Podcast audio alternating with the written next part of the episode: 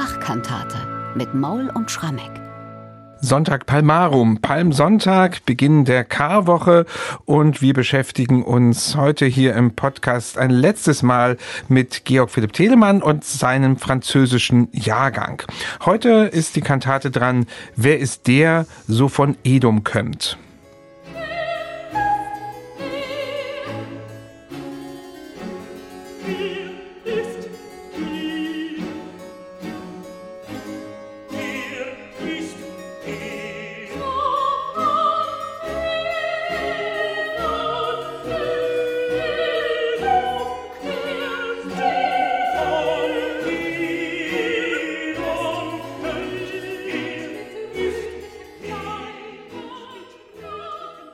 Soweit der Eingangschor schon mal dieser Kantate zum Palmsonntag.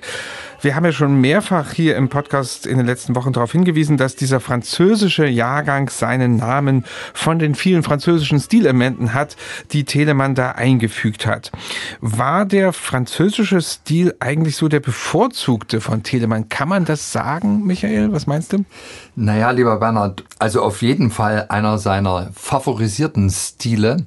Aber Telemann ist Zeit seines Lebens interessiert gewesen, all die Nationalstile Europas in sich aufzusaugen. Nicht nur den französischen, natürlich auch den italienischen. Selbst polnische Musik hat er studiert, englische, alles. Und vielleicht ist es so gewesen, dass er in jungen Jahren tatsächlich eine besondere Liebe zum französischen Stil hatte. Das Französische war damals in aller Munde. Man kleidete sich französisch hier in Deutschland an den Höfen. Man sprach französisch, jeder, der mhm. etwas auf sich hielt. Also insofern hatte das schon einen Sonderstatus. Und wir wissen auch aus Telemanns Autobiografien, dass er schon sehr jung mit französischer Musik und französischen Musikern in Berührung kam. Es das heißt, dass er eben als Teenager die Chance hatte, den Hof zu Hannover zu besuchen und dort eben tatsächlich eine französisch orientierte Musikpflege kennenzulernen. Hier in Leipzig wird das ganz ähnlich gewesen sein, als er dann am Opernhaus gearbeitet hat. Bedeutsam dann sicherlich diese Zeit 1705 bis 1708, als er Kapellmeister in Sorau am Hof des Graf Promnitz gewesen ist. Dieser Graf Promnitz ist damals für längere Zeit in Paris gewesen und soll mit reichlich Notengepäck mhm. nach Sorau zurückgekehrt sein, unter anderem Opernpartituren und Ouvertüren von Comprat und Lully. Und das hat der Telemann studiert und er sagt auch dann, dass er speziell auf der Basis dieser Erfahrung angefangen hat, selbst sehr viele Ouvertüren, also Instrumentalmusik im französischen Stil zu komponieren, bereits in Sorau. In Eisenach dann ab 1708 soll er gemeinsam mit dem anderen Kapellmeister Pantaleon Hebenstreit die Hofkapelle nach dem Vorbild des Orchesters in Versailles errichtet haben. Ich würde schon sagen, dass da die ganze Orientierung Richtung Frankreich unübersehbar war. Wobei trotzdem Telemann in der gleichen Zeit auch viele Solokonzerte komponiert, die ganz klar dem Vivaldi nachahmen. Also da mixt sich das dann schon. Also dieser vermischte Geschmack aus italienischen, französischen Einflüssen, der wird spätestens dann, glaube ich, in Eisenach geformt. Johann Mattheson, der berühmte Hamburger Musikerpapst, Musikkritiker, auch Komponist, sagt einmal, also Telemann sei ein Grand Partisan, also ein großer Liebhaber der französischen Musik gewesen. Und der Kreis hat sich dann gewissermaßen geschlossen, als Telemann in den späten 1730er Jahren selbst nach Paris reiste und dort wie ein Star empfangen wurde, hm. die Chance hatte, dort zu konzertieren mit den berühmtesten Pariser Musikern. Das war für ihn sicherlich eine große Genugtuung, aber die Franzosen haben gewaltig gestaunt, was dieser deutsche Telemann so drauf hat. Telemann ist natürlich in Deutschland der berühmteste Musiker, dass er dann wirklich eine europäische Beachtung hatte, das hat ganz schön gedauert und da war sicherlich dieser Paris-Aufenthalt da 1737 ganz bedeutsam. Von Paris gehen wir aber zurück nach Frankfurt am Main zum französischen Jahrgang, den wir ja hier in Ruhe durchgehen in dieser Fastenzeit. Und wir sind nun am Palmsonntag. Da spricht das Evangelium vom Einzug Jesu in Jerusalem. Wie spiegelt sich das jetzt hier in dieser Kantate im Text von Erdmann Neumeister wieder? Ja, also dieser Einzug in Jerusalem, der wird in einer Eingangsszene dargestellt, wo im Grunde genommen die fragende Gemeinde, vielleicht sind das die, die am Wegesrand stehen mit Palmenzweigen, in der Form eines Chors auftreten und gleich in den Dialog treten mit der Wuchs Christi, mit Jesus. Also wer ist der, so von Edom kommt? Und dann antwortet eben Jesus, ich bin's, ich der Gerechtigkeit lehret und ein Meister bin zu helfen und so weiter. Dann wird natürlich thematisiert, dass der Einzug in Jerusalem die Ereignisse der Passion unumkehrbar macht. Also jetzt nimmt alles an Fahrt auf, alles steuert auf die Kreuzigung zu. Und natürlich geht diese Kantate jetzt nicht positiv aus, sondern wir sind natürlich in der Fastenzeit, wir sind fünf Tage vor der Kreuzigung, vor dem Karfreitag. Also es ist im Grunde genommen der ganze Text und auch musikalisch alles eine Vorbereitung auf die eigentliche Passion, die Kreuzigung Jesu. Musikalisch hätte es ja bei diesem Thema Einzug in Jerusalem auch durchaus eine französische Ouvertüre sein können, wie das etwa Bach gemacht hat am ersten Advent, dann mit Nun kommt der Heiden Heiland. Da wird übrigens dasselbe Evangelium gelesen am ersten Advent. Mhm. Aber Telemann macht etwas ganz anderes aus diesen Eingangsworten. Wer ist der, so von Edom kommt? Ja, also er, würde ich hier fast sagen, ist eher Modellen verpflichtet, die ich aus Italien oder aus England kenne. Staccato, Streicher, Schläge bereiten erstmal einen Klangboden. Das klingt für mich ein bisschen so wie der Weg von Dorn, der da musikalisch bereitet wird. Passt ja als das Bild zur Passion. Beginn des Winters aus den vier Jahreszeiten fällt mir da mhm. ein, so als Parallelbeispiel. Oder die Frostszene aus King Arthur, mhm. Purcell. Also ganz dissonante Staccato-Schläge der Streicher. Und darauf setzt sich dann der Chor um eben diese Frage zu formulieren, wer ist der so von Edom kommt und mit rötlichen Kleidern von Basra, der so geschmückt ist in seinen Kleidern und ein Herr tritt in seiner großen Kraft.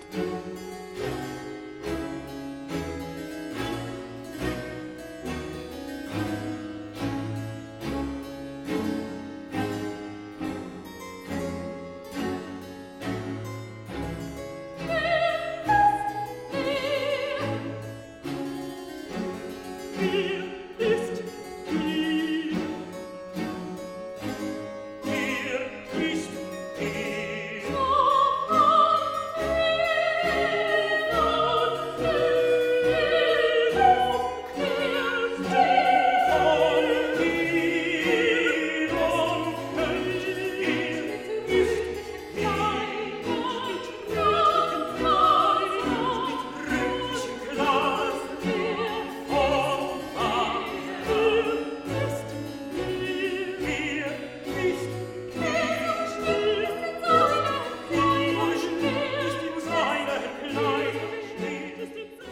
Soweit dieser Eingangssatz. Und dann kommt aber die Vox Christi dazu und die klingt wiederum ganz anders. Ja, die hat große Autorität. Es ist natürlich Jesus, der hier spricht und große Worte sagt, ich bin's, ich, der Gerechtigkeit lehre, beziehungsweise dann, ich trete die Kelter alleine und ist niemand unter den Völkern mit mir.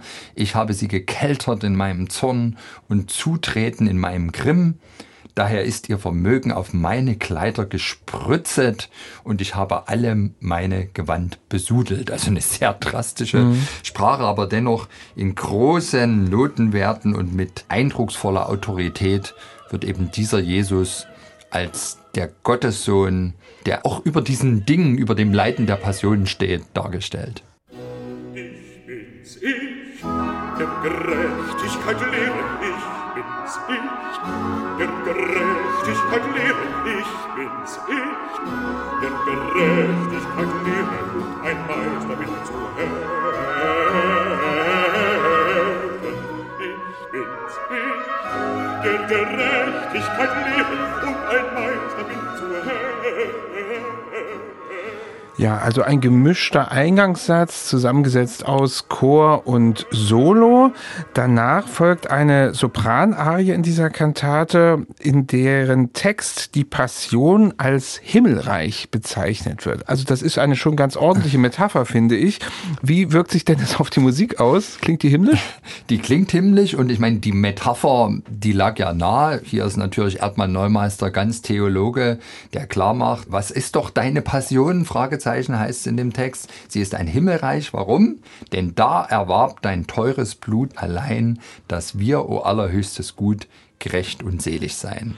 Also Jesus hat durch seinen Kreuzestod uns den Weg in den Himmel bereitet und natürlich komponiert Telemann jetzt Himmelsmusik, also ein Sopran singt, wenn man so will, ein Engel, begleitet von Violinen und Oboen Kollaparte. Alle Instrumente in sehr, sehr hoher Lage und richtig hoch wird es an der Stelle, wo dann vom Himmelreich die Rede ist. Also ich glaube, das Ganze soll einen Vorgeschmack geben auf die Erlösung, die wir hoffentlich dann alle mal erfahren, wenn wir im Himmelreich landen.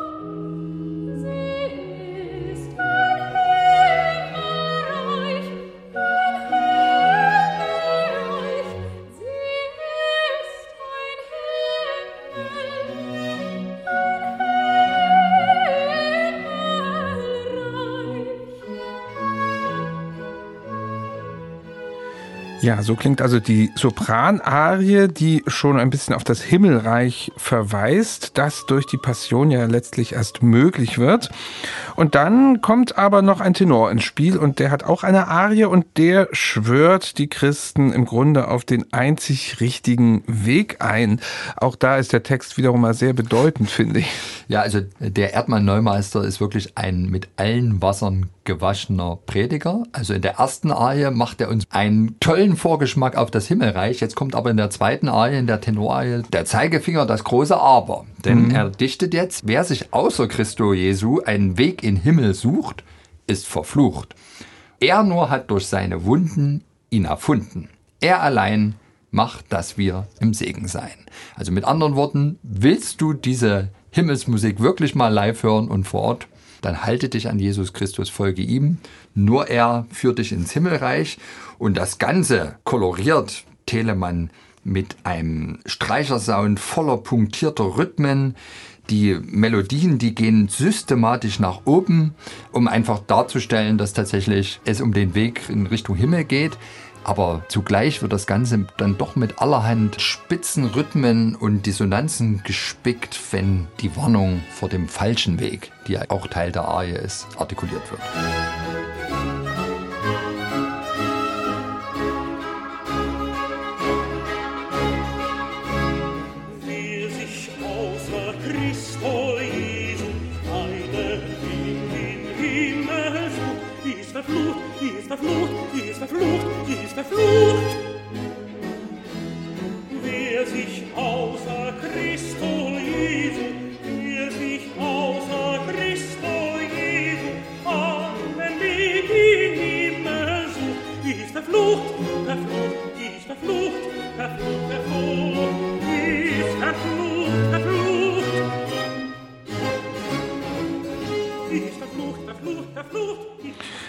Diese Tenorarie steht fast schon am Schluss der Palmsonntagskantate von Georg Philipp Telemann. Es folgt dann nur noch ein letzter Choral.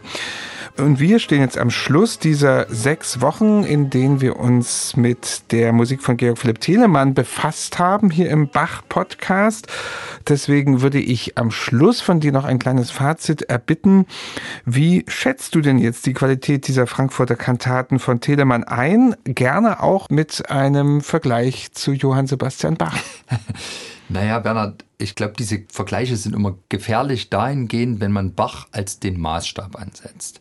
Ich selbst muss echt bekennen, diese Kandidaten des französischen Jahrgangs habe ich mir jetzt im Zuge des Podcasts wirklich erstmal intensiv angeschaut. Und ich wusste immer schon, dass Telemann ein endlos kreativer, schreibfreudiger, aber auch Zeit seines Lebens mit innovativen Lösungen aufwartender Komponist gewesen ist. Ich bin aber jetzt noch mal mehr überwältigt über wirklich die Vielfalt der kreativen Einfälle. Also vordergründig könnte man jetzt sagen, einheitliches Konzept, französischer Jahrgang, also französische Modelle. Aber jede unserer Kantaten, die wir besprochen haben, war formal anders, hat aber auf dann jeweils andere Weise tatsächlich das Versprechen eingelöst, hier mit französischen Modellen deutsche Kirchenmusik zu schaffen. Es ist vielfältig, also dem Telemann gehen einfach die Ideen nicht aus und es ist immer satztechnisch extrem solid und oft auch extrem brillant umgesetzt. In jedem Fall kann ich anhand dieser Kantaten schon nachvollziehen, warum damals jeder andere Komponist vor Telemann in die Knie ging. Das ist also schlichtweg ein sprudelnder Brunnen voller Innovationsquellen. Wahnsinn. Und das hört nicht auf. Vergleich mit Bach, also ich versuche es jetzt einfach mal nicht den Maßstab Bach zu setzen, sondern es einfach wirklich auf Augenhöhe mit Bach zu vergleichen. Ich glaube, dass der Bach ganz genau sich angeschaut hat, was der Telemann gemacht hat und häufig Innovationen, Ideen, die Telemann hatte, aufgegriffen hat und dann auf seine Weise umgesetzt hat. Und Bach ist natürlich auch ein sprudelnder Quell, klar, aber nicht in dieser Masse und in dieser Vielfalt, Dafür ist es so, wenn dann Bach mal sich hinsetzt und das, was Telemann in der Osterkantate seines französischen Jahrgangs, die wir hier leider nicht besprechen, vorgemacht hat, nämlich eine französische Ouvertüre mit einem lutherischen Choral zu vereinen, wenn das dann Bach aufgreift und umsetzt, macht er es sozusagen noch ein Stück intensiver. Ich glaube, der Bach hat mehr noch den Anspruch, exemplarisch dann mal einen Ansatz von Telemann richtig auszuloten und hat sich vielleicht für ihn das Thema auch erledigt. Aber Telemann ist jedenfalls in diesen jungen Jahren, würde ich sagen, verglichen mit Bach tatsächlich noch mehr der musikalische Europäer, also ein wahrhafter Kosmopolit in Noten und ein immerwährender Inspirationsquell.